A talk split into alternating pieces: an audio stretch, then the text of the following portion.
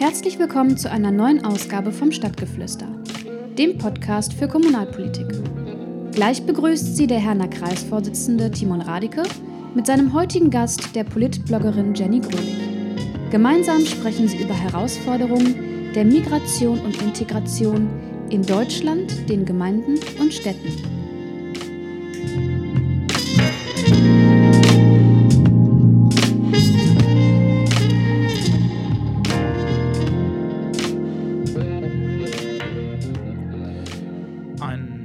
Wunderschönen guten Tag, liebe Zuhörerinnen und Zuhörer, zu unserer neuen Ausgabe des Stadtgeflüster. Heute hier aus meinem Arbeitszimmer und ich begrüße heute ausdrücklich unsere, äh, unseren Gast zu unserem heutigen Spezial. Wir haben es ja groß angekündigt. Heute eine quasi doppelte Ausgabe unseres Podcasts, weil wir der Meinung sind, wir müssen mal wieder ein bisschen inhaltlich auch diskutieren. Und äh, diskutieren werden wir. Darüber können wir uns, glaube ich, ähm, einig sein und auch darauf freuen. Und ich begrüße heute ganz äh, außerordentlich Jenny Grölich bei mir. Liebe Jenny, schön, dass du da bist. Hallo. Ja, hallo. Ich begrüße erstmal alle da draußen. Freut mich, äh, wenn der eine oder andere es auch kritisch sieht, übrigens, wollte ich nur sagen. Ihr müsst jetzt nicht alle meiner Meinung sein. Ich glaube, dass das hier spannend wird und bin gespannt, ähm, was der Timon mir jetzt gleich so äh, an Futter vorwirft, weil ich konnte mich nicht vorbereiten und ich weiß nicht, was auf mich zukommt. Das Bin gespannt. Das stimmt. Ich finde das immer so schön, wenn man sich nicht übermäßig vorbereitet, weil dann ähm, gibt es meist die authentischsten Ergebnisse dabei und auch die schönsten Diskussionen, finde ich zumindest. Und deswegen haben wir dich ähm, vor Beginn dieses Podcasts schon vor eine Herausforderung gestellt. Wir haben dich nämlich vor mein Bücherregal gestellt, liebe Jenny, und du solltest, ähm, du hattest ein paar Minuten Zeit und solltest dann ein Buch rausgreifen welches du interessant findest und welches du jetzt im Stil einer Bibliothek ähm, quasi ähm, interessant fändest zu lesen. Äh, erklär mal kurz, welches du ausgewählt hast. Nun, es gab schon das ein oder andere Buch, was mir noch gefallen hätte. Aber jetzt der aktuellen Lage äh, geschuldet habe ich genommen äh, Die Gesellschaft und ihre Soldaten zur Soziologie des Militärs. Finde ich erstmal interessant, den Titel. Ich habe es noch nicht gelesen, ich kenne es gar nicht. Aber der Titel hat mir einfach gedacht, hey, das ist äh, gerade Soldaten und Gesellschaft, das ist schon ein Thema. Und deswegen Ähm, habe ich das genommen. Es ist in der Tat ein Buch zur Abhandlung von Rechten und Pflichten von Soldaten in der Gesellschaft, Ah. von der Bedeutung des Soldaten in der, vor allen Dingen auch in der Nachkriegsgesellschaft nach 1945. Und äh, ein Dreh- und Angelpunkt dieses Buches ist tatsächlich der Begriff Mut und Tapferkeit. Also was ist Mut, wo hört Mut auf, was ist Tapferkeit und wo hört Tapferkeit auf? Also Begriffe, die eigentlich heutzutage nicht sonderlich en vogue sind, sage ich jetzt mal. Ja, das ist, gehört nicht mehr in unseren äh, Tagesablauf. Genau, aber in der Tat, ähm, was das angeht, sehr spannend, äh, kann ich nur empfehlen. Jenny, ähm, wir haben uns kennengelernt? Nein, anders. Eigentlich habe ich dich kennengelernt. Du hast mich eigentlich gar nicht kennengelernt. Hm. Ich habe dich nicht Du, kennengelernt. du hast mich viel später kennengelernt. Mhm. Aber ich habe dich kennengelernt ähm, bei einer Aufzeichnung einer WDR-Show. Da habe ich dich kennengelernt. Auch. ja. Echt? Haben wir uns da schon unter, unterhalten Da miteinander? haben wir uns unterhalten. Ach, da haben wir ja. uns schon. Da bist du, äh, ich wusste gar nicht, wer du so warst, und du bist dann auf mich zugekommen und hast mir gesagt, dass das, was ich da gesagt hätte, super war. Ja, und zwar ging es dabei, das war im, im Rahmen des Bundestagswahlkampfes und Paul Ziemiak war eingeladen in diese WDR-Show und es ging zum Thema Deine Wahl. Und zwar, wenn ich mich recht entsinne, ging es da um äh, das Wahlrecht für Ausländer. Es ging genau darum, äh, was mich hätte auch an dem Tag betroffen quasi. Ähm, es ging um das Wahlrecht für Nicht-EU-Wähler. Ähm, äh, überhaupt, es ging da zur Bundestagswahl, ging es ja auch um das Wahlrecht für Ausländer, wenn die so und so viele Jahre hier sind, warum Ja. sollen die nicht wählen? Darum ging es. Und ähm, dann driftet das auch immer so ein bisschen ab für Wahlrecht auf kommunaler Ebene für Nicht-EU-Wähler. Aber Ja, da hast du genau. recht, da ging es drum, genau. Genau. Und da muss ich zugeben, da bin ich, äh, hat mir meine, meine, vielleicht meine Sozialisation hat mir dann ein Stück weit einen Streich gespielt, weil ich weiß, dass du dich zu Wort gemeldet hattest. Und ich glaube, die Sozialisation hat den ähm, Moderatoren vom WDR auch einen Streich gespielt, weil die sind nämlich stur, schnurstracks auf dich zugegangen und haben dir das Mikrofon hingehalten und haben wahrscheinlich mit etwas anderem gerechnet als dem, was du hinterher tatsächlich gesagt hast. Da muss ich dich jetzt enttäuschen. Ist das so? Ja, so war es nicht. Okay. Der WDR äh, wusste, dass ich da bin. Die haben mich auch eingeladen dazu, Ah, auch okay. zu dem Thema. Auch wenn der Eindruck anders war. Ich fand es auch gut vom WDR, weil äh, jeder, der es gesehen hat, das waren ja alle anderer Meinung als meine Meinung. Ja, das war äh, So. äh, erschreckend teilweise. So, das war äh, alle. Und ähm, das Interessante an der ganzen Geschichte war, aber die- alle, die da saßen, waren irgendwie eingebürgert, hätten eh wählen können. Und ähm, der WDR hat, äh, hatte Kontakt zu mir aufgenommen, weil sie wussten, wie ich darüber denke. Und weil es mich ja betroffen hätte, weil ich bin ja nun mal türkischer Staatsbürger. Und dann, ähm, die haben nicht damit gerechnet, vielleicht, dass ich es dann doch so raushaue. Das kann sein. Die waren in dem Moment, und so kam das auch rüber, die haben mir das Mikro dahin gehalten und haben jetzt gedacht, jetzt willst du das in irgendeiner diplomatischen, abgeschwächten Form sagen, was sie meint. Nur, das ist ja gar nicht meins, das nee, weißt du. nee, überhaupt Nee, nicht. gar nicht. Das hätten Äh, die aber eigentlich auch im Vorfeld wissen müssen. Ne, das hatten sie nicht gewusst, das war, glaube ich, nicht so einkalkuliert. Und ähm, äh, man darf mich jederzeit kritisieren, niemand muss meiner Meinung sein. Aber ich werde äh, auch nicht jetzt meine Meinung so verwässern, dass da irgendwas anderes Ja. rauskommt. Übrigens etwas, was, wir, was, was ja häufig in der Politik ähm, gefordert wird von den Bürgern, aber wenn dann halt mal einer so ist, dann ist er relativ schnell verschrien als jemand, den man nicht wählen kann. Ähm, da muss ich jetzt ausdrücklich mal Per Steinbrück in Schutz nehmen, der ein Typ war Richtig? und genau dafür im Endeffekt kritisiert wurde, dass er ein Typ war. Ah, das haben wir ja danach noch weitergemacht. Das ist ja immer, wir werden ja, wir fordern ja immer, ne? Wir fordern sind wir ganz groß. Wir fordern Politiker, authentische Typen müssen her. Ähm, und äh, ich sage es jetzt einmal, ich habe mal eine Frau Nahles getroffen ähm, auf einer Veranstaltung. Da war sie Parteivorsitzende. Jetzt geht es nicht um Inhalte, politische Inhalte. Es ist eine Ja. Parteivorsitzende einer sehr großen Volkspartei Deutschlands gewesen. gewesen. Kommt dahin, war sie aber da. Kommt dahin in einem wirklich eleganten Fummel, was wirklich, ach, ich sagte, super. Dann habe ich die so angeguckt und habe gedacht, naja, mein Stil ist es nicht, aber eins sage ich dir, ihre auch nicht. Ja, wenn man äh, ähm, die Menschen äh, so verbiegt oder ähm, eine äh, Christian Lindner eitel bis ins letzte Haar, ne, im wahrsten Sinne des Wortes, das ist er nun mal. Ist das dann Posterboy? Das äh, kann Er ist auf jeden Fall ein Typ. so, aber nein, es ist ja gar nicht gewollt. Es ist, ich weiß Ja. gar, aber gar nicht mehr, was gewollt ist. Raucht einer, ist er schlecht, ist da Fleisch, ist er schlecht. Also eh, man muss sich mal überlegen, erwachsene Menschen, die Politiker sind, Minister zum Beispiel, rauchen nicht mehr öffentlich. Wenn das einer macht, der in der Bundesliga spielt, wenn Marco Reus nicht öffentlich raucht, kann ich verstehen. Aber nicht, wenn er äh, Minister ist. Ja. Also völlich egal, ob der raucht, es geht mich gar nichts an. Es geht ja um politische Inhalte eigentlich. Richtig. Aber leider Gottes gibt es ja auch eine, ich nenne es jetzt mal so einen Shaping-Prozess, dass man je höher man kommt, desto mehr muss man sich im Grunde, ähm, ja, sagen wir mal, stromlinienförmig förmig anpassen. Der hat übrigens Frank Staus, der damalige Wahlkampfleiter von Gerhard Schröder und auch von Olaf Scholz in Hamburg ein sehr gutes Buch geschrieben zu. Das heißt, ähm, packe ich euch mal in die Show Notes, heißt ähm, Höllenritt Wahlkampf. Und der hat darüber äh, philosophiert und auch eine Abhandlung geschrieben, dass zum Beispiel das Wechseln von Brillen und diese ganze Stilberatung, welche Krawatte passt wozu, völlig irrelevant sind und überhaupt nichts bringen, ähm, weil es die Persönlichkeit der Person, um die es eigentlich geht, die sich auch zur Wahl stellt, verfälscht. Und das merken die Wähler sofort. So. Ja, und die merken das ja auch. Genau. Aber deswegen sind wir ja gar nicht hier. Ich, ich stelle fest, wir haben äh, keinen Mangel an Themen, über die wir sprechen können. Wir wollen heute ähm, über Migration und Integration sprechen. Und da landen wir natürlich zwangsläufig ähm, in dem Jahr, in dem sich, ich weiß nicht, wie die Historiker das in 30, 40 Jahren sehen werden, aber zumindest momentan scheint es so, in der sich äh, das Thema in unser aller Fokus gerückt hat, nämlich das Jahr 2015 und vor allen Dingen die Zeit ab September. Wie hast du die Zeit erlebt, als ähm, Angela Merkel die Grenzen geöffnet hat für die Flüchtlinge, die eigentlich in Ungarn festhingen oder vor Ungarn festhingen und es dann eine, ja, man könnte fast sagen, Kettenreaktion gegeben hat über einige Wochen? Also, ich kann mich da sehr gut dran erinnern. Ich war zu der Zeit auch dann sehr engagiert. Ähm, ich fand es übrigens richtig, dass sie das gemacht hat. Das, ich weiß auch nicht, ob es irgendeinen deutschen Kanzler gegeben hätte, der da anders entschieden hätte.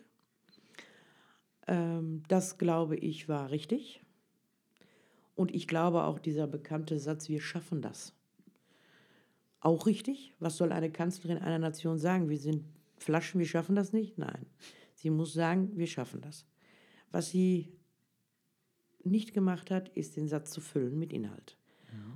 Damals waren Menschen Massen positiv. Ich kann mich erinnern, ich komme aus einer Kommune, wir haben kein Erstauffangslager, so nenne ich es jetzt mal. Das wurde geschaffen. Ja, da ja. wurde gesagt, ihr müsst jetzt ganz schnell.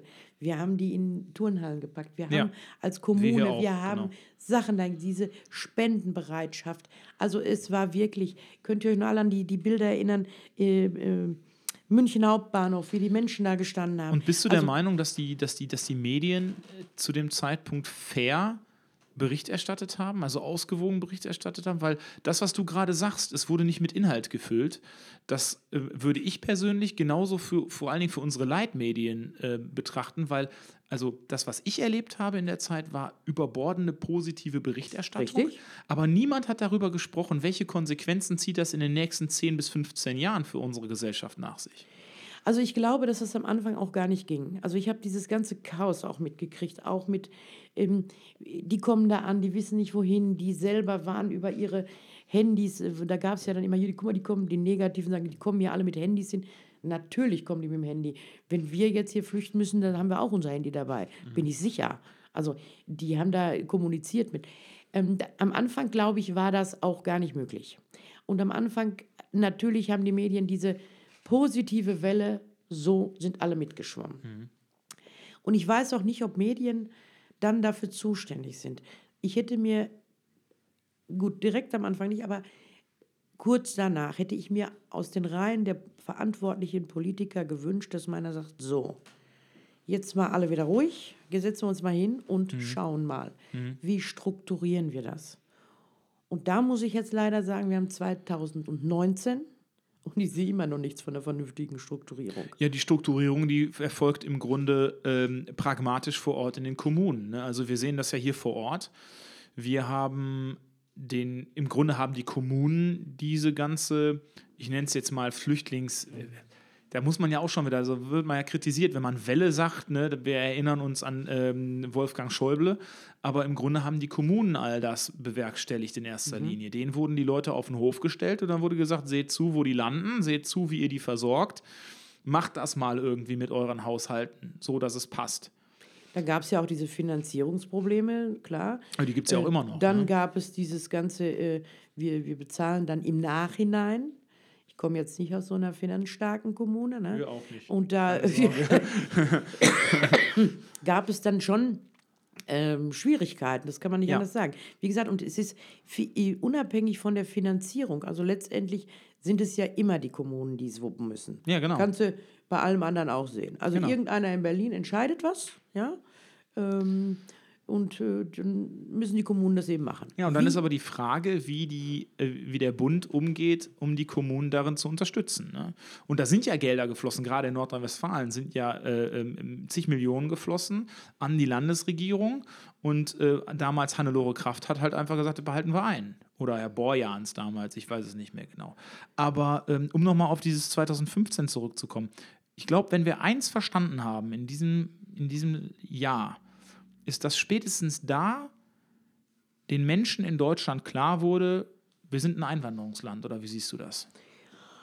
Also, dass Deutschland dann, ich persönlich sehe das äh, sowieso, dass Deutschland schon lange ein Einwanderungsland ist.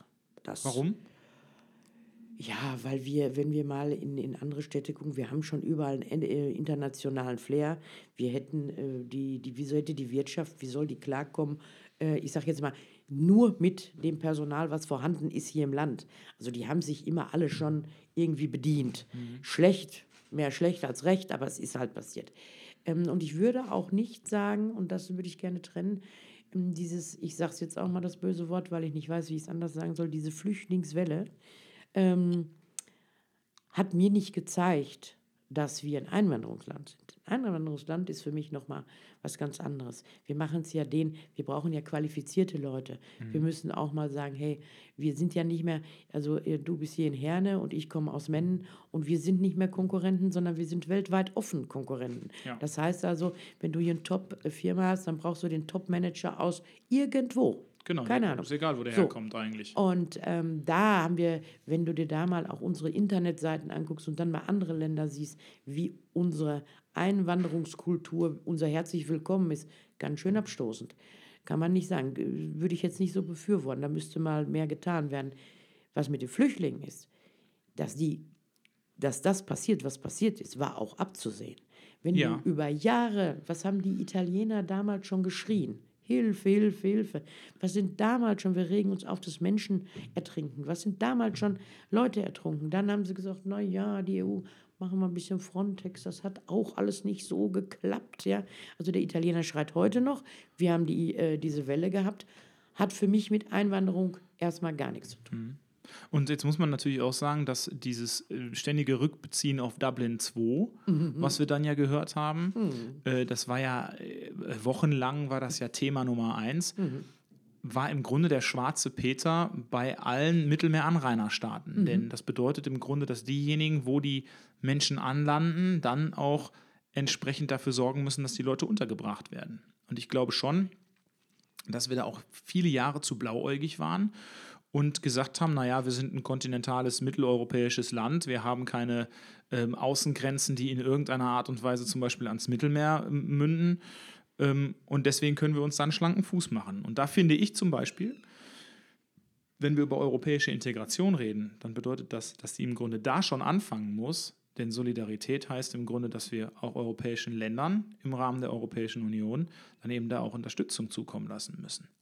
Da sind Fehler gemacht worden, klar. Deswegen, also da, äh, das ist nicht plötzlich vom Himmel gefallen. Das ist, ich kann mich erinnern, da war das noch gar kein Hype. Ähm, und dann hörte man immer, ja, das ist so Dublin 2, das interessiert uns ja alles gar nicht. Ja, schön. Das ist doch völlig klar. Also es, es gab alle Anzeichen, äh, äh dass, es, dass es passiert, was passiert mhm. ist. Ähm, ich bin immer kein Freund von, ja, das haben wir damals falsch gemacht. Haben wir, ja, müssen wir zur Kenntnis nehmen. Ich bin aber mehr so ein Freund von, jetzt, wie geht es denn jetzt weiter? Sehr Lös gut lösungsorientiert. Genau. Und da, muss ich dir jetzt sagen, kommt mir auch zu wenig. Wir erleben auf jeden Fall eine Entwicklung seit 2015, äh, die ist nicht sonderlich lösungsorientiert, sondern eher besorgniserregend. Und das ist vor allen Dingen die ähm, Entwicklung von ähm, Rechtsradikalismus, Rechtsextremismus und ich spreche jetzt absichtlich nicht von Populismus, weil Populismus an sich, finde ich, ist grundsätzlich erstmal kein negativ besetzter Begriff. Populistisch ist eigentlich jeder, der eigentlich Volkes Stimme haben möchte. Der muss Populist sein, weil sonst ist er nicht mehrheitsfähig. Ähm, ich habe vor einigen Tagen einen Podcast gehört, und zwar den Podcast von Serdar Sumunju. Kennst du sicherlich. Kenn ich, ja. Und äh, Serdar Sumunju hatte einen Gast, einen Gast, einen Gast, und zwar äh, Dervish Hizarce spricht er sich, glaube ich, aus. Der ist Integrationsbeauftragter vom Senat Berlin. Und der war bei Serdar Sumunju im Podcast und hat gesprochen über die Bedeutung von Nationalstaaten. Und der hatte eine interessante Perspektive. Da würde ich dich mal zu deiner Meinung fragen. Der hat nämlich gesagt, der Nationalstaat hat sich überlebt und Nationalitäten haben sich eigentlich auch überlebt. Ähm, und ähm, so sinngemäß, ähm, wir brauchen gar keinen Nationalstaat mehr, weil der Nationalstaat andere immer automatisch ausgrenzt. Du siehst, ich provoziere jetzt schon so ein bisschen. Du ja, weißt, merke, meine Perspektive hör, ja. ist eine andere, aber. Ich weiß gar nicht. Also, äh, wenn du mich jetzt fragst, was ich mir wünsche, sage ich, ich möchte, dass wir alle in Frieden leben, alle eine Sprache sprechen, das weltweit. Das finde ich alles ganz toll. Und von mir aus brauchen wir auch keine Nationalitäten oder sonst irgendwas. Kann man schön finden. Ist ja auch alles in Frieden, alles, in, alles mhm. toll. Dafür bin ich zu realistisch. Ähm, das kann ich mir, das finde ich gut. Und wenn ich mir das wünschen dürfte, würde ich das wählen, weil ich das toll fände. Weil ich glaube, mit der Kommunikation, stell dir vor, du bist auf einmal irgendwo auf der Welt alle verstehen dich. Du kannst dich genauso unterhalten wie hier. Wie toll wäre das? Und alles überall wäre Frieden und alle hätten genug zu essen. Und das wäre ein Traum. Das würde ich mir wünschen, ja. Und, ähm, aber ich bin zu realistisch dafür. Ich glaube, das ist äh, eine Sache, die kann man mit rosa Brille realistisch sehen. Ich habe auch die rosa Brille nicht. Und ich glaube auch nicht, dass das so ist. Man darf den Menschen nicht alles nehmen. Du darfst ihn nicht grundsätzlich entwurzeln. Das halte ich für vollkommen falsch. Ich bin hier als Türke groß geworden. Ich habe Jahre gar nicht gewusst, dass ich Türke bin. Also so genau wusste ich das nicht so richtig. Man hat mich das so nicht spüren lassen. Meine Eltern sind hierher gekommen. Da gibt es Geschichten drüber, die waren interessant, lustig im Nachgang. Das war bestimmt nicht lustig am Anfang. Aber mein Vater ist sogar hier beerdigt, ja, also in meiner Kommune. Da hat er gesagt, will ich auch, das war sein Wunsch. Ähm, auch der war irgendwann dann verwurzelt da und die haben eine tolle Vorarbeit geleistet für meinen Bruder und mich. Und ich bin nicht ausgegrenzt worden. Ich bin in gewissen Dingen ausgegrenzt worden. Das kennt aber jeder. Weil ich zu hässlich war, weil ich Mädchen war, weil ich zu arm war. Also all solche Dinge, dass ich weiß nicht, welcher Bürger in diesem Land dieses, diese Art von Ausgrenzung nicht schon mal irgendwo zu spüren bekommen hat. Ja. Und ich finde auch überhaupt nicht schlimm, wenn jemand sagt, hey, das verstehe ich an Deutschen nicht, ne? Dass die nicht sagen, ich finde Deutschland geil. Also ich finde Deutschland mega geil.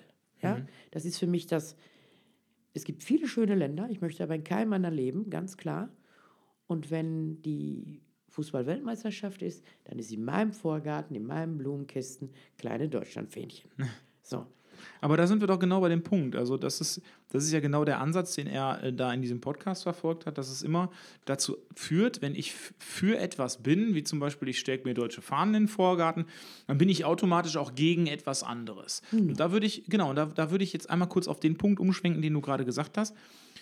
Ich würde mir zum Beispiel nicht wünschen, dass die ganze Welt eine Sprache spricht und ähm, klar, ich würde mir auch wünschen, dass alle in Frieden leben, aber ähm, ich finde, dass Nationalitäten, dass kulturelle Aspekte so viel spannender und interessanter sind, dass ich es eigentlich schade fände, wenn alle auf einmal eine Kultur hätten, alle eine Sprache sprechen würden, sondern ich finde gerade diese Abgrenzung, die viel zu häufig in unserer Gesellschaft sehr negativ konnotiert wird, wenn du bei einem, wenn du, wenn du eins bist, dann bist du nichts anderes, ähm, dass das bei uns negativ gesehen wird. Und ich finde gerade diese Abgrenzung total spannend, weil wenn ich nach Frankreich fahre, dann fahre ich ja nach Frankreich, um den, das französische, sagen wir mal, Savoir-vivre zu erleben, die Lebensart, die Kultur, die Art, die Sprache. Und ähm, heutzutage erlebe ich ganz viele Leute, die sagen, ah, da brauchst du nicht mehr hinfahren, da ist alle touristisch überlaufen, das wollen wir dann auch nicht. Was ich damit sagen will, ist, ich glaube, dass die Unterschiedlichkeit, gerade auch von Nationen, natürlich eine Abgrenzung ist, aber ich finde, dass Abgrenzung immer total negativ bei uns besetzt ist, der Begriff. Eine Abgrenzung heißt nichts anderes, als ich fühle mich einer Gruppe zugehörig. Das ist grundsätzlich erstmal was Positives. Ich bin lieber Teil einer Clique, als Teil keiner Clique zu sein. Dass es dann andere Cliquen gibt, die unter sich sind, aber nicht halt komplett abgeschlossen, dass du mit denen nicht sprichst oder sowas, das heißt ja nicht zwangsläufig Abgrenzung. Ja gut, das läuft aber jetzt in, mit den Kulturen, das habe ich auch nicht so gemeint, mit der Sprache, weil wenn du kommunizierst und alle reden die gleiche Sprache, dann, ich glaube, dass dann so mit dem Frieden, dass, ich habe ja das Podcast nicht gehört, aber ich glaube, dass es sehr naiv ist. Und ich finde auch überhaupt gar nicht schlimm, ähm, wenn Menschen anders sind. Egal, welche Nationalität die nun mal haben. Und auch wenn es Gruppen gibt, Klicken gibt, ja, warum denn nicht? Sollen wir jetzt in einer Gesellschaft oder in einer Welt leben, wo alle gleich sind? Ja. Das ist ja so ein bisschen auch, wo ich so ein bisschen äh, Magenschmerzen bekomme, dass wir ja in allen Themen nur noch von Gleichheit reden. Müssen Ja. alle gleich sein. Also Ja. wenn wir nicht, äh, und äh, der eine ist ähm, tätowiert und wenn du nicht tätowiert bist, kannst du mit dem Tätowierten nicht reden, weil der gehört ja nicht in deine. Und das ist alles so, ein- so ein Quatsch. Das ist Ja. alles äh, ähm, so, so Gruppierungen, diese Schubladendenken hat sich extrem gesteigert. Ich habe immer das Gefühl, das war früher nicht ganz so. Ähm, und wenn wir jetzt den, den Schwenk quasi zum Thema Migration machen und wir sagen, okay, wir haben Menschen, die kommen hier nach Deutschland und ähm, leben hier und sagen dann aber jetzt, okay, alles klar, ich habe beispielsweise einen türkischen Pass und ich will jetzt den deutschen Pass auch haben. Und dann habe ich halt beide. Dann bin ich Teil von zwei Gesellschaften und das ist auch völlig in Ordnung. Gehst Nein. du damit d'accord? Nein. Warum auf nicht? gar keinen Fall. Ich habe alles, aber auf mich hört ja keiner, weil die, die, die- ich. Ja, das ist ja, ja gut, aber das ist ja hier in diesem Land auch sehr seltsam. Es gibt ja einige durchaus auch Migranten oder Ausländer oder wie man sie nennt, die auch meiner Meinung sind. Ähm, man, ähm, aber man schaut sich jetzt die Medien an, da sitzen immer dieselben. Ja? Ja, ja. Da holt man sogar diesen Erdogan-Abgeordneten Jenerole, der kann dann was sagen, aber hier jemand, der ähm, einfach mal nicht konträr dieser Meinung, der, der Mainstream-Meinung ist, darf dann schon nichts mehr sagen. Ne? Es gibt da doch ein, durchaus einige. Nein, bei einer Staatsbürgerschaft, das sehe ich anders. Warum? Das kann ich dir sagen. Eine, Spa eine äh, Staatsbürgerschaft ist eine Sache, die hat ja mit vielen Dingen im Nachgang zu tun. Das heißt also, ähm, du bist, also ich bin jetzt Türke und Deutscher. Dann darf ich in beiden Ländern wählen. Das finde ich schon mal ein bisschen absurd. Weil wir stellen uns jetzt mal so einfache Dinge vor. Es müssen Sachen entschieden werden auf irgendeiner Ebene. EU-Ebene. Darf die Türkei in die EU eintreten? Oder äh, wir haben jetzt als, als Deutschland, also mein Teil deutscher Staatsbürgerschaft, hat jetzt mit der NATO und der Türkei ein Problem. Irgendwelche Diskrepanzen, gar nichts groß, aber es, es gibt halt. Ähm, dann wird das ja, wie, wie soll ich mich denn dann entscheiden? Dann wähle ich ja hier wahrscheinlich, weil ich jetzt das wieder gut finde, wähle ich hier das, was eigentlich gegen Deutschland sprechen würde. Äh, und wenn ich in der Türkei bin, dann will der Deutsche irgendwas und dann muss man wieder gucken. Also das halte ich für ähm, politisch unklug. Ähm, und äh, auch unklug in diesem ganzen Zuge, was wir eh in Deutschland haben, mit ich bin nur Deutscher auf dem Papier und dieses Ganze und Deutsch-Türke und irgendwas. Es gibt keine Türken mit deutschem Personalausweis und das finde ich richtig. Und was wir jetzt hier haben mit dieser doppelten Staatsbürgerschaft, das macht mir noch mehr Kopfschmerzen. Da entscheidet die Politik, das muss man sich auf der Zunge zergehen lassen.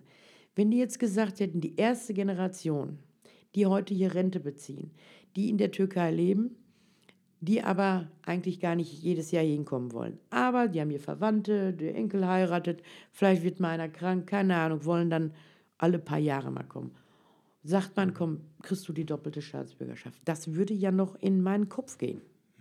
Nein, machen wir nicht. Wir machen Folgendes. Wir geben denen, die ab 2000 geboren sind, die doppelte Staatsbürgerschaft. Das ist die vierte Generation. Ja.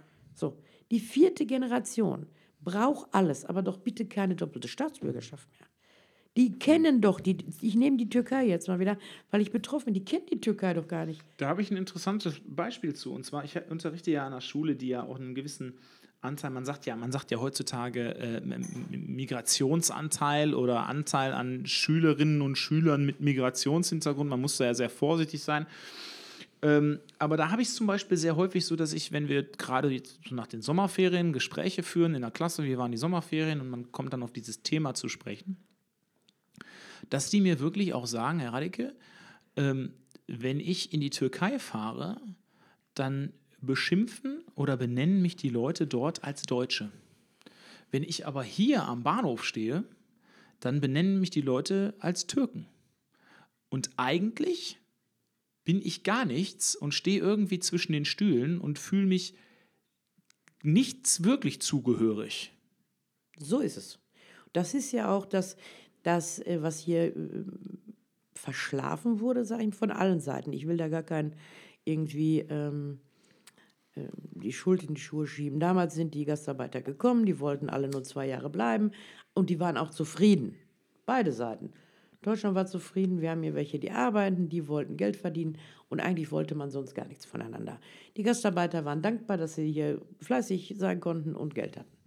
Das hat sich natürlich, es hat sich alles nicht so entpuppt, alle sind geblieben oder die meisten. Jetzt haben wir die dritte, vierte Generation. Und ich sage das mal ein bisschen deutlicher, als du das gerade gesagt hast. In der Türkei sind sie die Almanlars, die kommen, die haben Geld, die ähm, haben auch ein völlig falsches Bild. Jemand, der noch nicht in Deutschland war, das war bei meiner Generation noch schlimmer, weil die Türkei noch nicht so weit entwickelt war, dass die gedacht haben, wie, die arbeiten in der Fabrik oder sind Putzfrauen und können sich sowas alles leisten. Das war ja, das muss man ja verstehen. Ne? Das Ja. geht ja gar nicht. Ähm, wenn du hier bist äh, und am Bahnhof stehst, bist du der Kanake. Ne? Und jetzt haben, sind die alle so ein bisschen heimatlos. Das kann man ruhig so sagen, ja. Würdest du sagen, dass der Doppelpass da, also das sagt ja vor allen Dingen dann die Sozialdemokratie und auch die Linke in Deutschland, dass der Doppelpass da gerade integrationsförderlich ist? Nein, gar nicht. Ich bin der Meinung, ähm, ich finde nicht mal die Rhetorik in diesem Land förderlich. Ja? Ähm, du musst man sich vorstellen, ein türkisches Mädchen oder Junge wird geboren. Der glaubt, bis er den ersten Pass bekommt, dass er Türke ist. Das erzählt man ihm. Mit Kindern redet man ja auch. Ne? Und das machen sogar Türken. Man glaubt es nicht. Und dann sagt man ihm, ja, du bist ein Türke. Dann wird er, ist er irgendwann groß, dann kriegt er den ersten Pass. Dann kriegt er einen Personalausweis. Dann denkt er, toll, was ist denn jetzt hier? Ja, du bist nur auf dem Papier Deutscher, aber ansonsten bist du Türke. Mhm. Ähm, das ja, also so, vor das, allen Dingen von einem patriarchalischen System. Ne? So, das wird natürlich so äh, weitergereicht. Ähm, der Deutsche, also zu Hause hat man ihm ja schon mal so erklärt, ist nur am Papier und du bist eigentlich Türke. Dann geht der raus oder, oder hört Radio oder Fernsehen oder irgendetwas, dann hört er immer was von Deutsch-Türke. Oder Deutsche mit Wurzeln und so. Mit Hintergrund. Hintergrund ist auch immer ein gutes Wort. Ja, dann sagt keiner, ich habe auch noch keinen Deutschen gehört, das verstehe ich gar nicht, dann bauen die irgendwie Mist. Dann sind die ja auch teilweise, sind ja junge Menschen, rebellisch und sagen, ey, Alter, ich bin Türke und überhaupt. Warum sagt denn nicht mal ein Deutscher, du Klappspaten, komm mal wieder runter, du bist genauso Deutscher wie ich. Mhm. Ich weiß jetzt gar nicht, wo du mit deinem Türkisch herkommst, weil wir haben keine Türken mit deutschem Personalausweis hier. Du bist Deutscher, Punkt. Auf der Ebene brauchen wir uns gar nicht mehr unterhalten und jetzt können wir dann weiter argumentieren. Sagt auch keiner. Mhm. Du wirst ja sogar, es gab jetzt so ein, ich habe das irgendwie gesehen, irgendein Komiker hatte das drauf, so ein Comedian, wenn der angesagt wird, und das fand ich toll, sehr interessant, wie er das, wenn der angesagt wird auf der Bühne, dann, der ist Deutscher, der ist hier geboren. Dann wird gesagt, und da kommt jetzt unser sowieso Deutsch-Türke. Nein, warum ist das ein Deutsch-Türke? also ich, ich, verstehe das überhaupt nicht. Ja. Ja? ja? Und dann kann das auch nicht förderlich sein. Ich glaube, dass diese, ich finde diese Politik mit der Doppelstaatsbürgerlichkeit gerade ab 2000 Geborene eher negativ. Mhm. Ich glaube, dass das, äh, wir laufen immer so ein bisschen rum mit dieser, ja, wir müssen was tun für die. ist das falsche das Toleranz? Ja. Das ist falsche Toleranz, aber ich möchte da, ich glaube, bei der Sozialdemokratie hat das noch einen anderen Grund. Die Sozialdemokraten, das muss man einfach sagen, die haben einfach auch äh, faktisch und realistisch gesehen viele Wählerschaften in ihren Reihen. Ja. Doch. Es gab ja Jahre, da gab es in anderen äh, Parteien keinen und dann musste man das auch mal, muss man auch was dafür tun. Das ja. ist nun mal so. Und das war natürlich auch die Partei, also äh, die, die in erster Linie als ehemalige, man muss sagen, ehemalige, als ehemalige Arbeiterpartei in Deutschland natürlich mhm. auch gerade auch diese Bevölkerungsschichten der Gastarbeiter angesprochen haben. Ne? Die kamen ja nach Deutschland nicht, weil sie in, größten, in größter Zahl Akademiker waren oder, oder nee. Professoren oder sonst irgendetwas, sondern das waren diejenigen, die hier im Grunde das kompensiert haben, was wir uns zwischen 1939 und 1945 als Generation eben auch kaputt gemacht haben mhm. durch den Zweiten Weltkrieg. Mhm. Ähm, wir sind jetzt, ich möchte, nicht, ich möchte das jetzt nicht mit dem Zweiten Weltkrieg vergleichen, aber ich glaube schon, dass wir jetzt in einer ähnlichen Situation sind demografisch. Ähm, der Professor Raffelhüschen, ich weiß nicht, ob du von dem schon mal gehört hast, der ja. sagt, dass der wertet Statistiken aus zu unserem Sozialsystem. Und der hat sich das angeguckt und sagt, hat sich den Pillenknick in den 60ern angeguckt mit den Geburtenraten und hat gesagt, wir spielen im Grunde seit 30 Jahren Zweiter Weltkrieg von den Geburtenraten her. Ist ein bisschen krass formuliert, mhm. aber er, er überspitzt das halt ein bisschen. Tatsache ist aber, wir haben einen Fachkräftemangel, massiv. Mhm. Und ähm, mit Fachkräften meine ich nicht zwangsläufig den Grafikdesigner, ich meine damit nicht zwangsläufig den, den äh, gut ausgebildeten Manager, auch. Aber das, was ich erlebe, ist vor allen Dingen ein Fachkräftemangel im Handwerk, Metzger, Konditoren, Bäcker, ähm, ähm, Pflege. Pflege, ja, auf jeden Fall. Krankenpflege, Altenpflege. So. Jetzt stellen wir fest, wir brauchen Menschen. Mhm. Jetzt kommen 2015 ganz viele Leute und dann gibt es zwei Seiten. Dann gibt es diejenigen, die sagen, prima, super, jetzt sind all die Leute da, die wir brauchen. Die Zahl brauchen wir ja. Und andere wiederum sagen, Quatsch, die liegen uns nur auf der Tasche. Ja, das ist so. Ähm, Wie siehst du das? Ja auch nicht, ich sehe das so, die sind auch alle nicht heilig. Das muss man auch immer sagen. Es gibt ja die, die die heilig sprechen auch. Ne? Das sind ja nur mhm. tolle Leute, die gekommen sind. Also nur, nur. Also Ärzte sind es alle nicht, das muss man sagen. Und, auch, und auch seit der Osterweiterung mit Rumänien und Bulgarien, da sind halt auch nicht die hochtechnisierten Facharbeiter nach Deutschland gekommen. Nein. Das muss man auch ehrlicherweise sagen, glaube ich. Ne? Und wenn wir mal ganz, da ist nämlich das Wort ehrlich, wenn wir einfach mal offen und wirklich mal wertfrei auf ein ganzes Pa- Papier weiß lassen und mal ganz neu anfangen zu denken, weil das müssen wir einfach. Ja, wir haben ja mehrere Sachen. Einmal diese Flüchtlinge. Unter den Flüchtlingen gibt es durchaus ganz, ganz tolle Menschen. Absolut. Ich ich Es unterrichte gibt auch einige gute, davon. Ja. äh, ausgebildete Menschen, auch, auch die hier wollen, die hier ankommen wollen. Überhaupt kein Thema. Wenn ich da- da kurz einhaken darf, Jenny, das sind die, die bei mir ähm, im Unterricht sitzen und aber auch nach ein bis zwei Jahren erstens so gut Deutsch sprechen, dass sie sich verständigen können. Und zweitens, die kriegen sofort eine Ausbildung. Das Mhm. Ja. dauert ein, zwei Jahre, die haben eine Ausbildung. Ja. Mhm. Und zwar durch Praktika. Die machen genau. ein Praktikum, ähm, der, der Chef findet die super und stellt die ein. Genau. Und wenn die, und dann muss ich jetzt mal die Flüchtlinge in Schutz nehmen, es gibt ja immer so Hintergründe. Einige brechen zum Beispiel Ausbildung ab. Das hat nicht immer nur was, die scheitern manchmal an der Sprache, aber nicht unbedingt. Es liegt auch schon mal an der Kultur. Ähm, weil das sind junge Menschen, die herkommen und dann in ihrem Land sagen die dann, warum schickst du uns kein Geld? Geh arbeiten. Mach keine Ausbildung. Das sind auch Realitäten. Ja. Ja? Ähm, dann äh, der junge Mensch bricht einfach ab und sagt, äh, das äh, ähm, ähm, mache ich jetzt nicht mehr. Oder wir haben unbegleitete Jugendliche, die sind ganz toll aufgenommen in irgendwelchen ähm, Einrichtungen. Die können die Möglichkeit zur Schule zu gehen. Dann werden die kontaktiert und so unter Druck gesetzt von ihren Familien, sie sollen da nicht zur Schule gehen, als Blödsinn, sie sollen arbeiten. Das gehört immer auch zur Realität. Können wir uns vielleicht hier nicht vorstellen, aber das ist einfach Das auch ist so. so. Das ist so und das ist sehr traurig. Und da sage ich, wir sind immer noch dabei, die, die wirklich wollen. Ich glaube, dass, die mehr, dass wir die besser und schneller fördern könnten. Wie kommen wir denn an die, die wir wollen?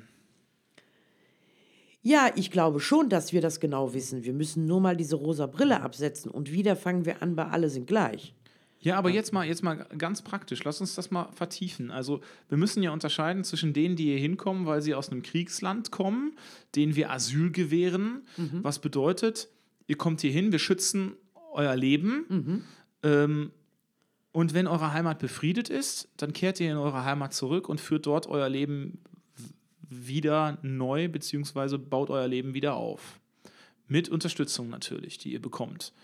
Ähm, so, das ist die Asylseite. Und ich glaube, wir sind uns völlig einig darüber, dass Asyl menschenrechtskonform ist und dass wir auch, ähm, dass wir ähm, mit breiter Brust sagen können, wir haben dieses Asylrecht und wir sollten das Asylrecht auch leben.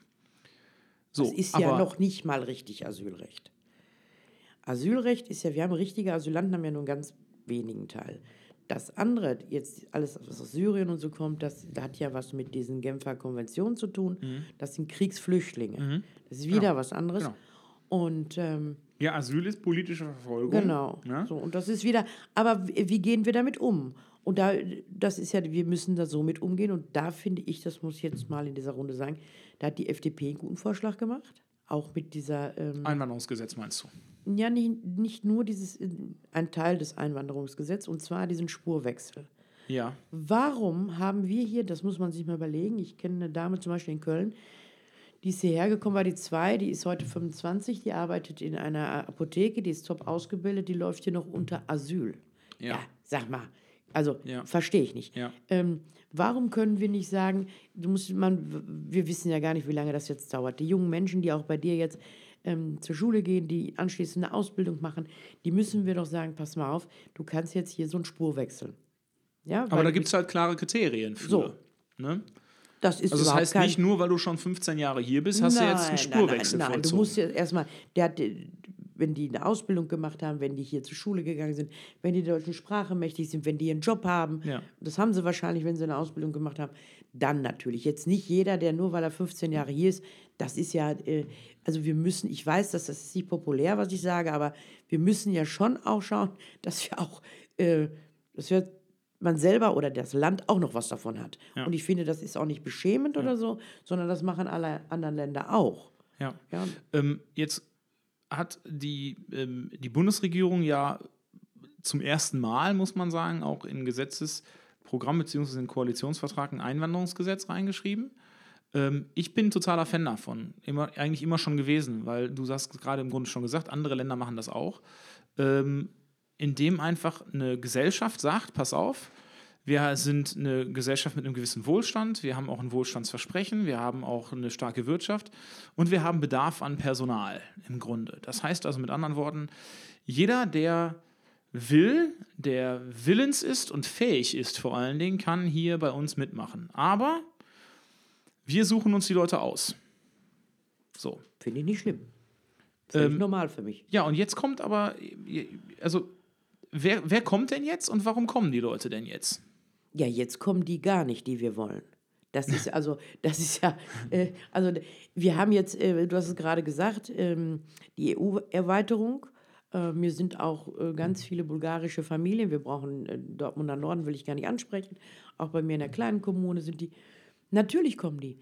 Aber das, muss ich ganz klar sagen, das war doch, das ist ja jetzt auch keine Entscheidung, die in Deutschland gefallen ist.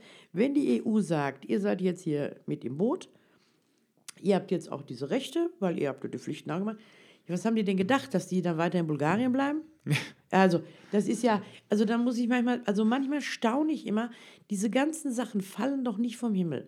Und Ja. wenn ich Landei das doch schon weiß vorher, dann werden das doch diese, diese Expertenrunden das doch wohl auch wissen. Ist doch völlig klar, wenn ich, ich habe eine Dame, die ich kenne, die ist mit ihrer Tochter hier und die lebt hier wirklich nicht schön. Und die habe ich gefragt, wie man das machen kann, wie man so wohnen kann. Ja, da hat sie gesagt, ich sollte mal gucken, wie sie in Bulgarien lebt. Ja.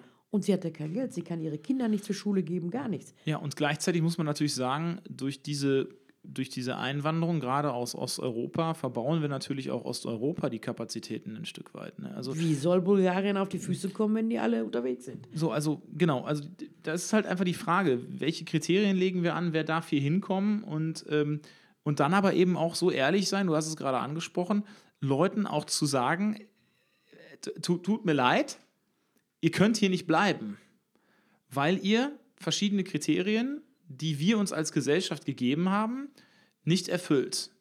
Ja. So, ähm, jetzt haben wir allerdings momentan, ich meine, Osteuropa ist EU-Osterweiterung, da können wir gar nichts machen. Das ist. EU-Arbeitnehmerfreizügigkeit. Richtig? Da hat damals der, der damalige ähm, ähm, bayerische Ministerpräsident Seehofer bei der EU-Osterweiterung, ich weiß gar nicht, war er da schon Ministerpräsident oder war er da noch Landesminister? Ich weiß es nicht genau. Hat damals schon gesagt, ähm, diese Fachkräfte, von denen die Gerede ist, die kommen nicht, sondern wir kriegen eine Einwanderung in Sozialsysteme. Der wurde furchtbar verprügelt dafür. Das, sowas darf man auch nicht sagen. Ähm, ja, und wenn wir uns aber statistisch anschauen, ähm, ist es nicht ganz, zumindest nicht ganz von der Hand zu weisen. So.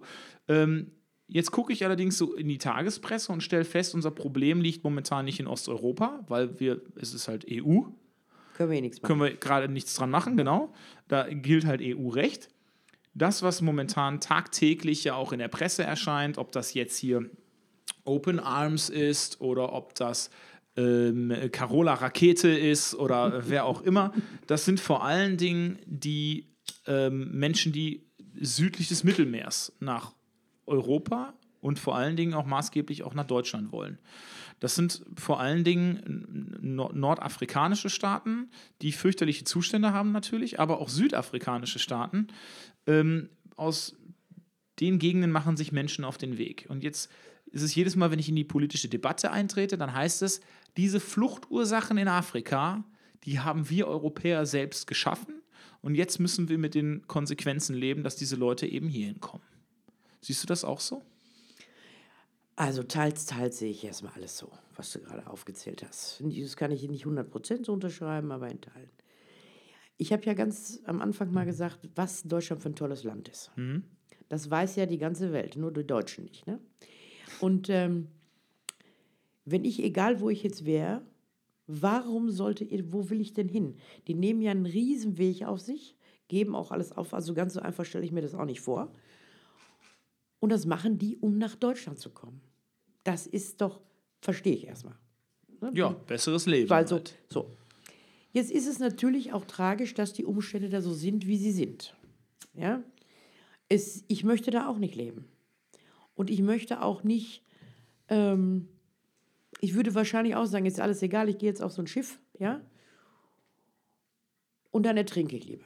Weil das ist ja, ne? nur man darf auch nicht vergessen, dass sie, wir hatten gerade die Frau Rakete angesprochen, die Leute von, äh, wenn es jetzt ein Frontex-Schiff wäre, da springen die runter, wenn die ein anderes sehen.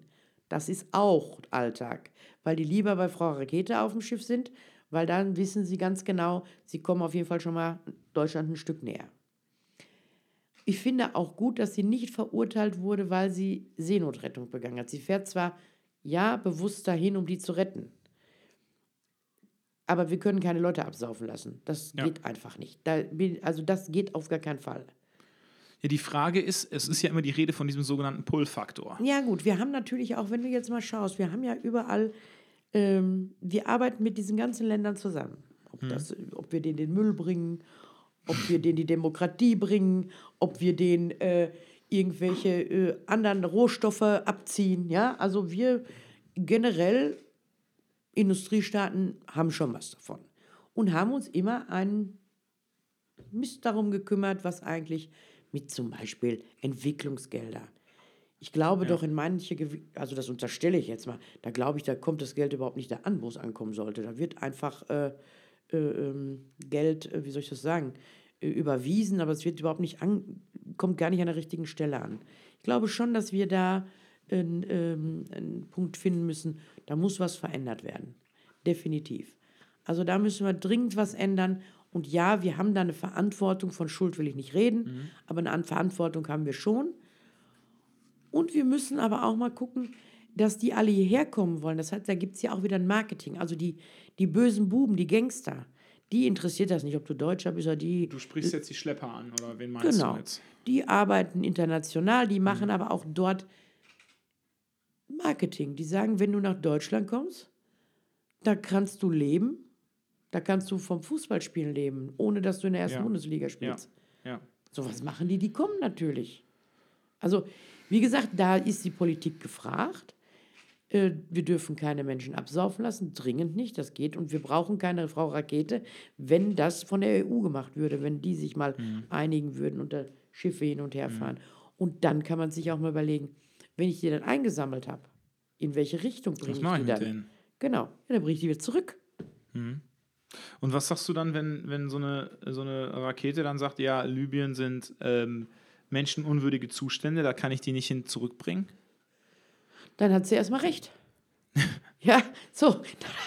erstmal, was soll ich da sagen? Wenn sie das, sie das als Person sagt, Ja, aber die Frage ist auch, welche politischen Schritte müssen wir auch vielleicht als Europa ergreifen, um genau das Problem zu beheben? Also, dass ich Menschen zurückbringen kann in ein System, in dem ihnen, sage ich jetzt mal, kein Leid droht, in dem das Überleben auf welche Art auch immer gesichert ist. Und äh, im nächsten Schritt was kann ich tun, um dann eben die Fluchtursachen zu bekämpfen, dass sich die Leute gar nicht erst auf den Weg machen müssen? Also erstmal glaube ich, dass diese ganze faulen Eier inklusive mit Herrn Erdogan äh, nicht helfen werden. Ich glaube, dass was auf jeden Fall schon mal helfen wird für Deutschland jetzt, wenn wir mal hier klare Strukturen hätten. Die wissen alle, dass hier alles geht. Alles. Hier gibt es null Grenzen. Hier gibt es nur Toleranz. Ja. Und es gibt noch Böse, die uns nicht wollen. Aber dafür haben wir ja die ganzen Guten, die sind ja auf unserer Seite. Und das ist so der Punkt. Ich glaube, wenn die mal, wenn wir hier strukturierter, ganz klar mit äh, Ansage umgehen. Also, schön, dass du da bist. Ich finde das ganz toll. Ich rette dir auch gerne den Arsch und du kriegst auch alles von mir. Und jetzt kriegst du nochmal die Liste, was du mal so tun musst dafür. Ja. Und diese Tun-Liste, die, so eine To-Do-Liste kriegen die ja nicht. Die Ja. dürfen alles. ja. Also dass die sie auch Kinder- gefordert werden, wenn sie hier hinkommen. Die ähm, Kinder brauchen, du bist äh, Lehrer, wenn die dann das Mädchen beim Sport nicht so mitmacht, ist das nicht schlimm. Na, ich hätte eine 6 gekriegt. So, wenn die, äh, dieses Verständnis überall, überall ist Verständnis, ja. Wir machen, in meiner Kommune wird zum Beispiel alles Mögliche gemacht.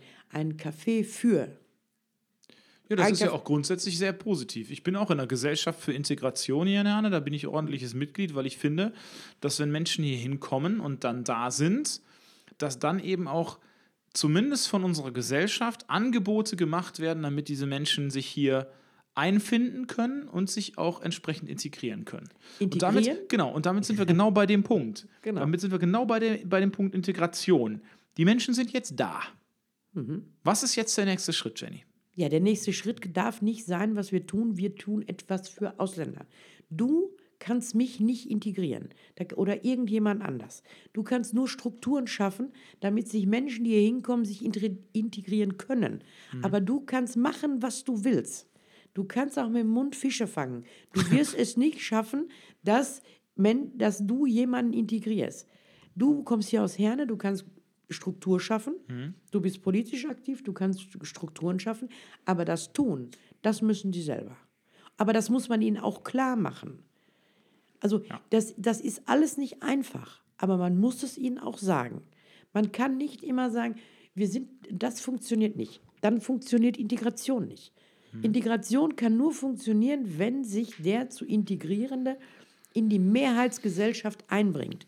Und jetzt komme ich wieder, das heißt nicht, dass der seine Wohnung so einrichten muss wie du. Das heißt nicht, dass der sich so kleiden muss wie du. Und das heißt auch nicht, dass jetzt alle äh, deutsche Küche äh, bevorzugen müssen. Aber das heißt schon, ich bringe mich hier ein. Was wir aktuell machen, und da habe ich Sorge, da kommen ja so Töne, wir können, die, die kommen ja aus einer Heimat. Und Heimat, da ist man verwurzelt.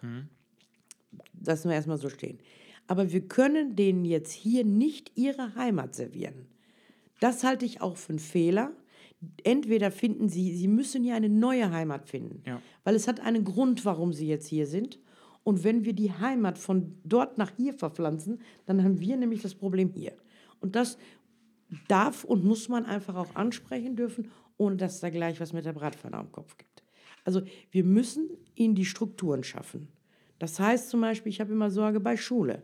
Wenn die Klassen voll sind mit, äh, äh, und die Schule voll ist mit einem sehr hohen Flüchtlingsanteil, da würde ich mir wünschen, dass es irgendein Gesetz gibt, keine Ahnung, bin in keinem politischen Amt, dass man sagt, wir verteilen die zum Beispiel auf Herne, auf Menden, auf Dortmund. Wie soll sich denn jemand, wie soll sich das Kind integrieren, wenn da gar keiner ist? Ja gut, das, das wird ja versucht. Ne? Also ich, es wird versucht zu verteilen. Nur das Problem ist natürlich, wenn alle Schulen da entsprechend bedient sind, dann sagt natürlich jede für sich, wie sollen wir das stemmen? Wir haben die Lehrkräfte an der Stelle gar nicht. Und von der Qualifikation her ganz zu schweigen. Du kannst ja nicht irgendeinen x-beliebigen Lehrer sagen, herzlichen Glückwunsch, du unterrichtest jetzt Deutsch. ja. Und damit sind wir im Grunde, damit sind wir im Grunde bei dem Punkt, den ich total wichtig finde. Ähm, ich unterstütze all das, was du gerade gesagt hast zum Thema Fordern, aber eben auch Förderangebote und, und Voraussetzungen zu schaffen. Ich glaube aber, dass das aller, aller, aller, aller Wichtigste ist in erster Linie mal, dass die, dass die Menschen, die hier hinkommen, in der Lage sind, sich zu verständigen. Und das ist die deutsche Sprache. Aber wenn du das nicht, genau, das halte ich sowieso, da äh, bin ich auch nicht gerade unbekannt für, dass ich das als äh, ganz, ganz großes Kriterium halte. Das ist aber auch so, wenn ich in ein anderes Land vergehe, der muss erstmal die Sprache können. Ja. Und da tun wir zu wenig und wir machen auch, wir sind da auch zu locker. Also ich habe immer ein Problem mit diesem, dann machen Sie mal einen Deutschkurs. Ja? Sondern Das muss nein, verpflichtend sein. du machst einen Deutschkurs Ja. und du machst davon zehn Stück hintereinander, Ja. weil du dann besser sprechen und schreiben kannst. wenn die Hörer sich jetzt wundern, was bei uns immer so oder was bei Ihnen in den Lautsprechern immer so knallt, das ist ähm, nicht ähm, euer Lautsprecher, sondern das ist Jenny, die in Rage hier auf den, ähm, auf den, auf den, auf den Stuhl klopft. Ähm, aber alles gut, alles gut. Ich wollte es nur erklären. Ähm, jetzt habe ich allerdings ein Problem damit, Jenny. Und zwar, wenn wir den Leuten sagen, pass auf, Deutsch ist die Voraussetzung, um hier in dieser Gesellschaft klarzukommen. Und ich schaue mir dann an, dass wir jetzt Schülerinnen und Schüler in der dritten oder vierten Generation haben, die in unseren Schulen sind. Und das muss ich jetzt leider mal so deutlich sagen, die häufig, es sind auch Deutsche, nicht zwangsläufig Leute mit Migrationshintergrund, die in der dritten, vierten Generation sind, auch Deutsche.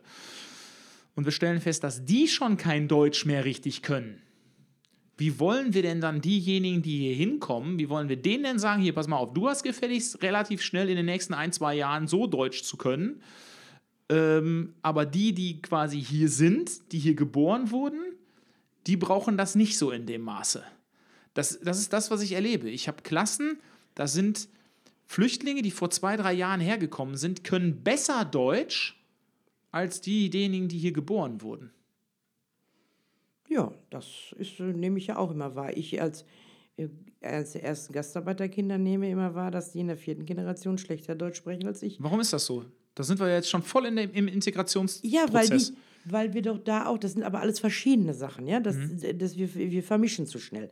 Aber grundsätzlich ist es natürlich so, wir haben natürlich, wenn bei den Gastarbeitern war es so, meine Generation hat selten hier geheiratet. Da wurde immer Export, Import, irgendwie Frau oder Mann rangekarrt. So, dann äh, sind die in ihrer Communi äh, Community. Das heißt also, dieses Kind hat bis zum Schulantritt überhaupt nie Deutsch gelernt. Wo denn? Das guckt deutsch, äh, türkisches Fernsehen. Meine, Sprechen zu Hause Türkisch? Ne? die, ja, und meine, äh, das ist auch bei denen, die Deutsch sprechen, ähm, meine Landsleute, die gucken auch den Wetterbericht von Ankara, die gucken den nicht von Mennen, die wohnen nur in Mennen. Also das ist einfach so, das muss man einfach auch so wahrnehmen. Und dann ist natürlich klar, dass die, wie sollen die denn dann, wenn die bei dir landen, äh, perfekt Deutsch können? Das ist natürlich schwierig.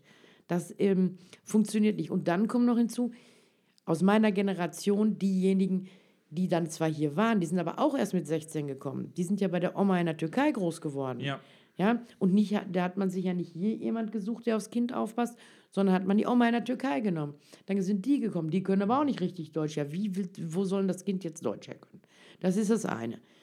Bei den Flüchtlingen gibt es solche und solche. Und es hat auch immer damit zu tun, wer hat die gefördert und wie werden die gefördert. Ich bin ja immer noch ein Freund von ganz früh kindlicher Bildung. Und das fängt nicht in Schulen an, das fängt heute in Kindergarten an, in Und Kitas zu Hause an. in der Familie. Ja, ja, auch in der Familie. Aber wir nehmen ja diese Familien gar nicht. Wenn hier ein Flüchtling hinkommt und die Frau geht nicht zum Deutschkurs, dann regt sich keiner auf, dann geht die nicht. Ja. So, es regt sich keiner auf, wenn der. Ja, oder, wir, der, oder wir haben halt auch, das gehört glaube ich auch dazu, oder wir stellen die Deutschkurse gerade auch für Erwachsene nicht in der Anzahl zur Verfügung, wie wir es tun Natürlich, müssen. das ist immer die andere Seite. Da ist es immer so. Äh, Ich bin für Fördern und Fordern, äh, nur an beiden Seiten hakt Der eine will nicht mitmachen und, und das Land bietet zu wenig. Ja. Ja, das ist alles viel zu locker, das wird zu locker gesehen. Und auch da wieder, das Ergebnis werden wir in 20 Jahren haben und dann werden wieder alle sagen, wie konnte das passieren? Wenn wir jetzt über, gerade über diese Sprachen, Sprachaspekte sprechen, die finde ich total interessant. Da fällt mir wieder Serdar Sumunju ein, der das immer sehr plastisch darlegt. Und den habe ich, als ich die, das erste Bühnenprogramm von ihm gesehen habe, ist er auf die Bühne gegangen. Das fand ich sehr spannend. Und hat dann ähm, die ersten fünf Sätze auf Türkisch gesprochen. Und das muss lustig gewesen sein, ich weiß es nicht. Auf jeden Fall fingen dann Leute im Saal an zu lachen. Und dann sagte Serdar Sumunju, Tja, scheiße, ne? Jetzt müssen diejenigen, die Türkisch verstehen, den Deutschen, die kein Türkisch verstehen, erzählen, was ich gerade gesagt habe und macht daran seinen Integrationsbegriff fest, nämlich, wenn die Türken Deutsch lernen, können die Deutschen ja auch Türkisch lernen. Das gibt es ja öfter so. Ich habe schon, ich habe auch schon in politischen Kreisen solche Forderungen gehört, Ja. dass das ja gar kein Problem ist, dass du jetzt auch mal endlich Türkisch reden kannst, damit wir beide uns mal unterhalten. Also, das ist ja absurd. Völlig absurd. Ich, da bleibt mir fast jedes Mal äh, äh, der, der Kloß im Hals stecken. Ich gehe in ein Land, man muss sich das vorstellen. Jetzt sind ja einige hier, die nicht freiwillig hier sind, okay. Aber sie sind hier, sie werden unterstützt, also haben sie jetzt auch Deutsch zu lernen. Tut mir leid, das muss ich einfach der Deutlichkeit sagen. Und wenn ich in ein Land gehe, so wie meine Eltern das gemacht haben, meine Eltern sind ja auch hierher gekommen. Und damals waren ja, da gab es keine Integration. Ja. Da haben auch alle äh, Ausländer schlecht gewohnt. Da kann man jetzt sagen, man hat sie abgeschoben in die Wohnung. Man kann aber auch sagen, die wollten es auch so. Weil meine Eltern haben das nicht gemacht. Also meine, meine Mutter ist hierher gekommen und hat gesagt, wenn das hier so ist, dann fahre ich wieder zurück. So wohne ich nicht. Ja? Oder meine Eltern haben auch meinem Bruder und mir was Gutes getan. Das ist ja nicht, dass mein Bruder und ich jetzt irgendwie schlauer sind als alle anderen, sondern die haben gesagt, wir gehen arbeiten. Bei mir war das so, wir sind zehn Jahre auseinander. Wir suchen jetzt eine Betreuung.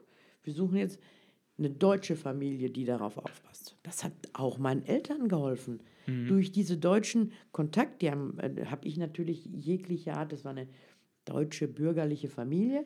So haben natürlich meine Eltern ganz viel aus der Kultur der Deutschen gelernt. Und ruckzuck hatten wir hier so ein Adventsgesteck dann auf dem Tisch. Und ja, Das war so, das hatte Ja. man. Ruckzuck hatte meine Mutter hier so ein Osterei auf dem Tisch, so eine, ne, so eine Deko. Das ging alles ganz schnell.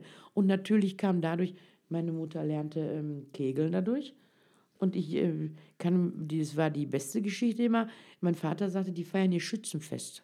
Meine Mutter, da gehen wir auch hin. Ne? Ja, Mutti sich schick gemacht, ne? So, äh, ganz guten Schmuck angelegt und jetzt gingen die beiden los. Meine Mutter total hysterisch geworden. Beim Schützenfest. Ja, klar. Waffen bei einer Feier, hast du das schon mal erlebt? Das kennt der Türke nicht. Ja. So, die war da entsetzt. Aber das haben die alles, ja, das haben die gelernt halt. Ne? Ja. So, du musst dich dann einbringen. Ja. Und ähm, wenn du das natürlich nicht machst, dann hast du die Probleme mit Sprache, mit allem. Ich muss aber trotzdem eine Lanze für meine Landsleute auch mal brechen.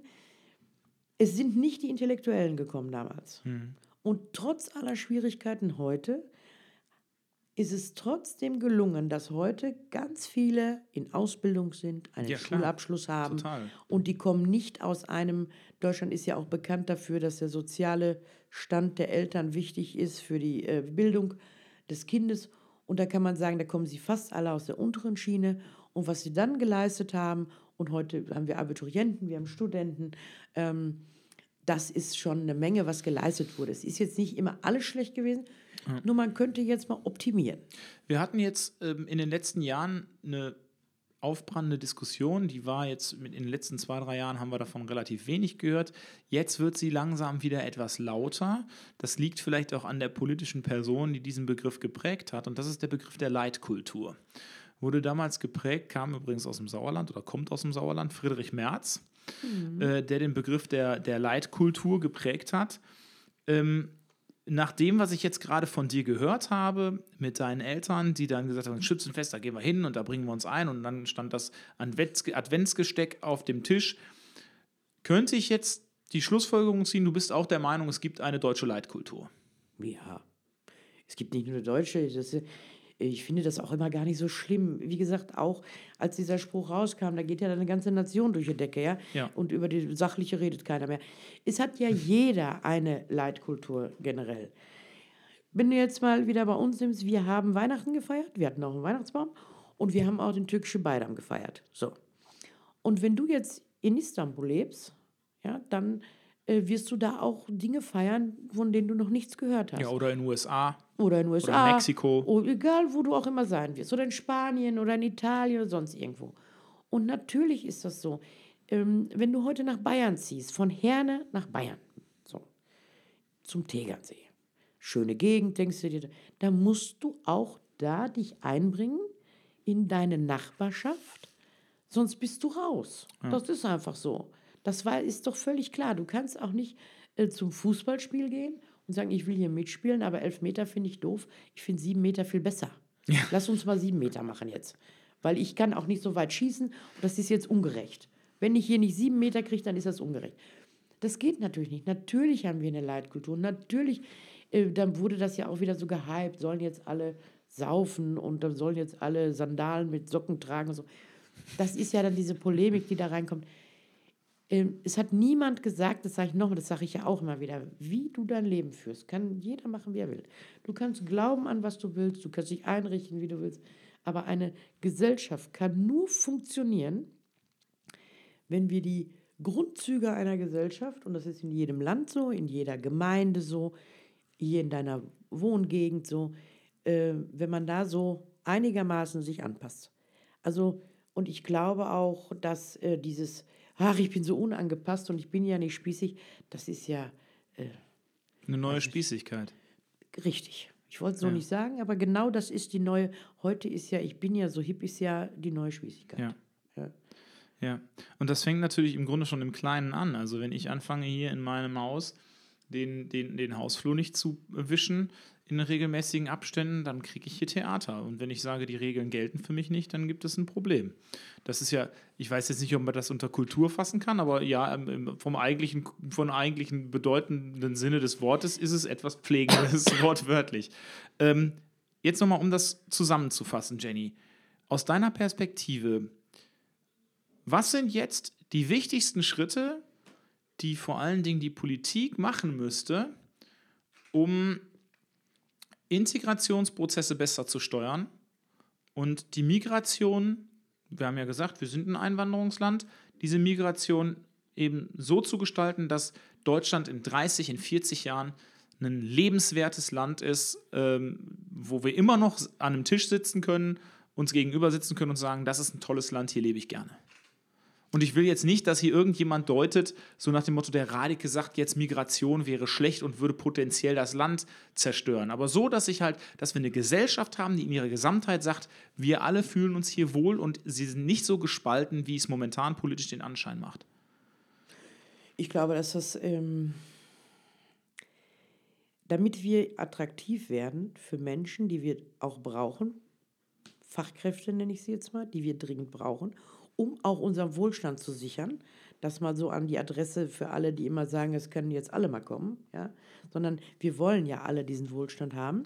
Ähm, da würde ich sagen, müsste man mal wirklich bei der Politik, die müssen auch umdenken. Auch diese, wenn man diese Webseiten sieht, das muss man sich einfach mal angucken. Auch ihr da draußen, Leute, schaut euch das mal an. Das ist viel zu starr, das ist überhaupt nicht einladend. Also wenn ich jetzt irgendwie jemand wäre, der die Wahl hat, gehe ich nach, keine Ahnung, gehe ich nach Schweden oder gehe ich nach Deutschland, dann ist das ein Unterschied. Wo fange ich an auf der Webseite, weil ich ja gucke. Also ich glaube, da ist ganz dringend. Also Marketing quasi. Ja, das ist Marketing. Wir müssen uns mal und wir müssen auch mal nach draußen sagen, wir sind ein geiles Land. Wir mhm. verstecken uns immer. Ich weiß gar nicht vor wem. Ja, also das ist ja, äh, da gehört auch mehr Selbstbewusstsein zu und mehr Offenheit und einladend sein. Dann würde ich so eine Ausländerbehörde mal umbenennen. Was ist denn das überhaupt für ein, für für ein Wort? Ausländerbehörde. Und für einen Ausländer hört sich die deutsche Sprache ganz anders an. Da hört sich das an wie Ausländerbehörde. Das ist nicht so schön. Also da würde ich mal einen anderen Begriff für nehmen. Ja? Das sind so, das gehört so in diese Marketing-Schiene und Außendarstellung und so, das passt alles nicht. Also wir müssen uns besser verkaufen erstmal. Besser verkaufen. Wir müssen aber auch Bürokratien abbauen. Mhm. Weil wir haben einen Nachteil. Viele Menschen gehen in andere Länder nicht unbedingt, weil sie gegen Deutschland sind, sondern weil hier die deutsche Sprache die deutsche Sprache ist. In anderen Ländern ist aber Englisch. Ja. Das ist ein ganz großer Hindernispunkt, den wir nicht äh, einfach so wegtun können. Und deswegen müssen wir uns irgendwo noch ähm, ja, ein bisschen äh, unsere Lorbeeren zeigen, dass auch nicht schlimm ist. Man kann hier toll Deutsch lernen und ähm, äh, da zum Beispiel Deutsch lernen, Sprache unterstützen, ähm, eine andere Willenskommenskultur, keine Ausländerbehörde, äh, Bürokratien abbauen. Bei uns ist ja so, du rennt, die schicken ja hier jeden los, das ist ja ein Wahnsinn. Ja. ja, also, ist, also wenn du den Beruf hast, ist der zuständig. Wenn du den Beruf hast, ist ja. der zuständig. Und jeder braucht äh, Verschiedenheit. Das ist schon mal das eine. Das andere ist, ähm, was wir jetzt an Flüchtlingen und auch was wir an nehmen wir jetzt die Flüchtlinge? Die Flüchtlinge, denen geben wir Bildung. Dafür brauchen wir definitiv Deutsch, Deutsch, Deutsch, ich sage es nochmal.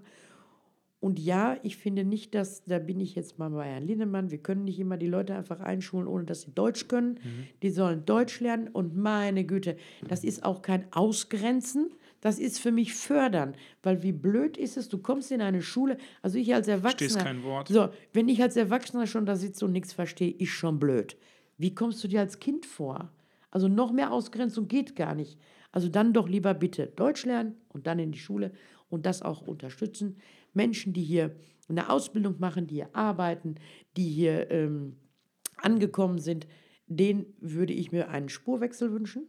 Definitiv. Die haben den Anspruch darauf. Warum sollen sie das nicht machen? Ja, ich weiß, wir müssen natürlich aufpassen, dass jetzt nicht jeder kommt und über einen Spurwechsel jetzt dann in diese Schiene kommt. Aber wir haben ja jetzt eine ganze Menge hier. Und da könnte man sagen, ab einem bestimmten Eintrittsdatum, wann die denn auch immer hier waren, und wenn er dann, dass man denen das wenigstens mhm. ermöglicht. Mhm. Ja, weil sie sind da. Wir können sie ja jetzt nicht, sie sind ja da. Und dann sollte man denen auch die Möglichkeit geben. Und dann haben wir noch äh, die Migranten, vierte Generation, kann kein Deutsch. Ähm, da muss ich sagen, da die brauchen auch manchmal ein bisschen mehr Druck. Ja, also wir lassen die auch gerne laufen. Das ist auch unangenehm. Ja, auch Lehrer gehen dann nicht so jetzt so konform, wenn die dann nicht zum Elternsprechtag kommen, dann kommen sie halt nicht. Ja. Boah, haben wir wieder Glück gehabt, ne? muss ich mich nicht da umquälen.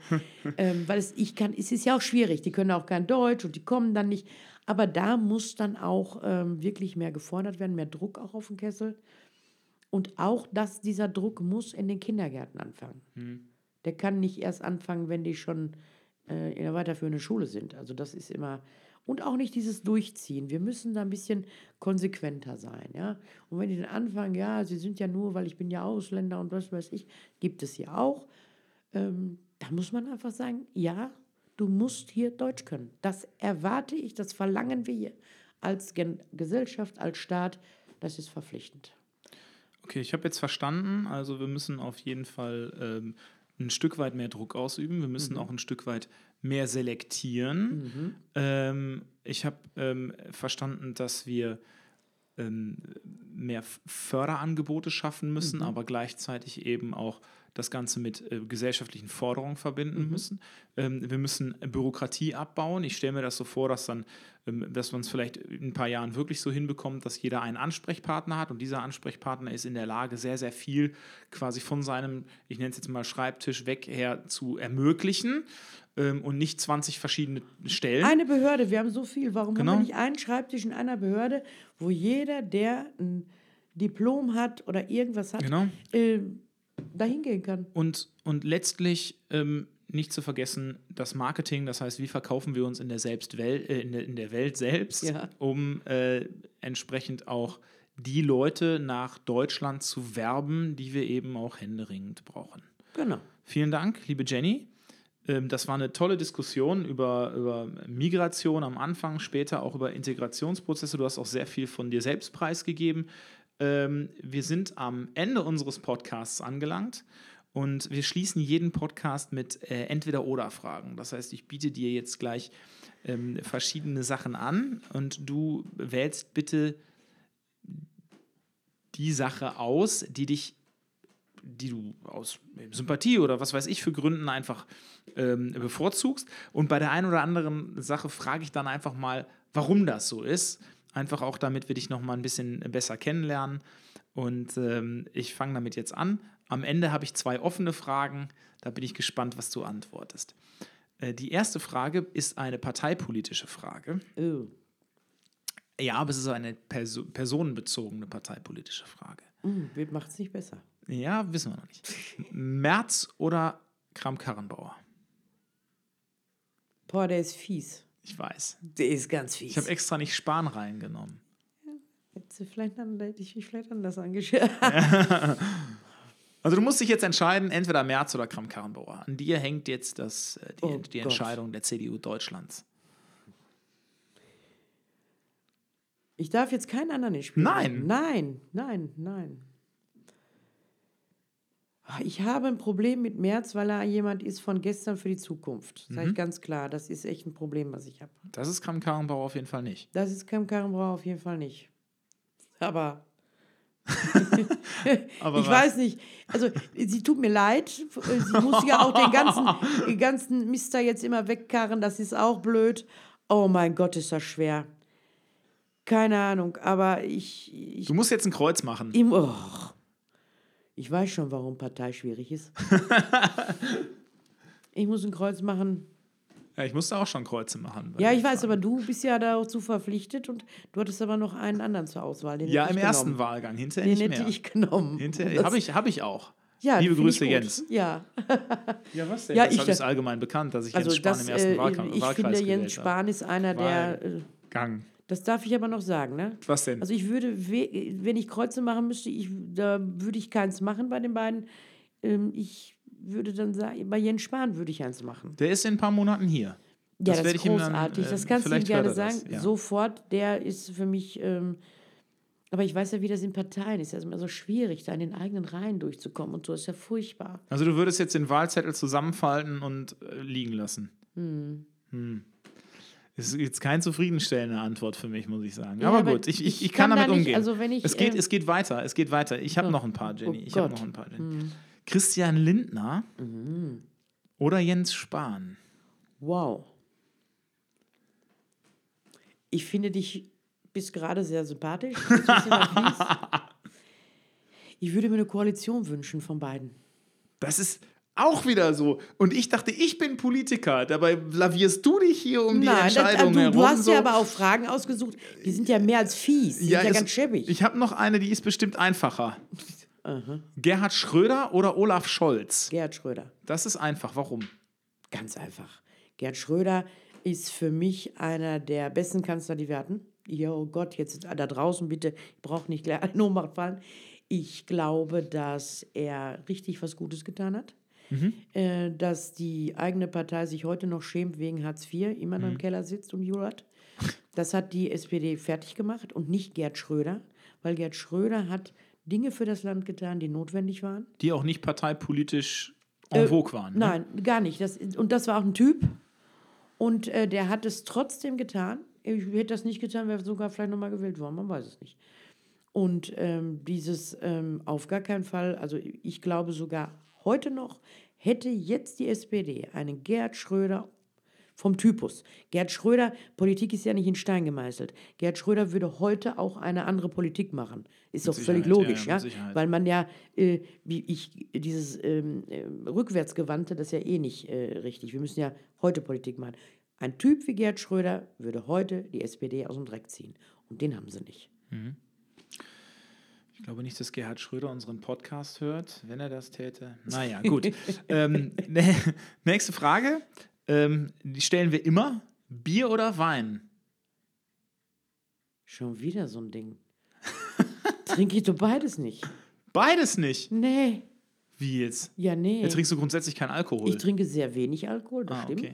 Aber ich trinke mal so einen Cocktail, ne? okay, So ein dann nehmen wir. Cocktail. Dann nehmen wir Cocktail. Also, Cocktail nehmen wir. Wenn ich mit einem Politiker, jetzt muss ich das hier erinnern, Mhm. wenn ich mit einem Politiker mal ein Cocktail trinken gehen könnte, wäre das